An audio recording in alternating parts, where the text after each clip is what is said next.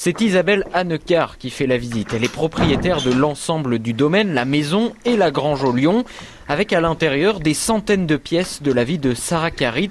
La dompteuse de Fauve a vécu ici de 1928 à 1941. Des affiches euh, où elle est assise sur son lion, la carte grise de sa voiture, j'ai retrouvé des lettres, donc euh, tout ça a grandi petit à petit. À chaque visite, les gens apportaient des choses. Alors cette jupe, ça c'est formidable, c'est la jupe que Sarah portait à la fin de sa vie. Et des pièces comme ça, il y en a plein d'autres qui restent cachées pour l'instant et c'est forcément une frustration. On a beaucoup de choses qui dorment dans les tiroirs, dans les armoires.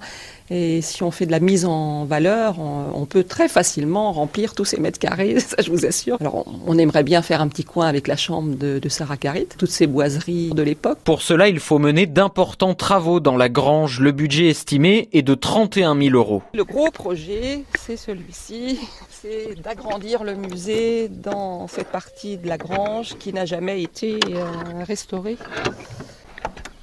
Les murs ah bah, sont très abîmés, il faudrait dans l'idéal recrépir et puis installer l'électricité parce qu'ici il n'y a pas du tout d'ampoule. Et puis mettre des portes sur toute la grange. Là c'est vraiment très ambitieux, là ce sont des gros travaux. Une campagne de financement participatif a donc été lancée. Beaucoup de petits dons, pas forcément de- des gros dons à 1000 euros, hein, mais il faut bien dire aux gens que 5 euros c'est déjà euh, un soutien énorme. Si on a plusieurs fois 5 euros, ça peut marcher. Un appel aux bonnes volontés est également lancé pour celles et ceux qui voudraient donner un coup de main pour nettoyer la grange par exemple, et puis permettre au site d'ouvrir davantage pendant l'été.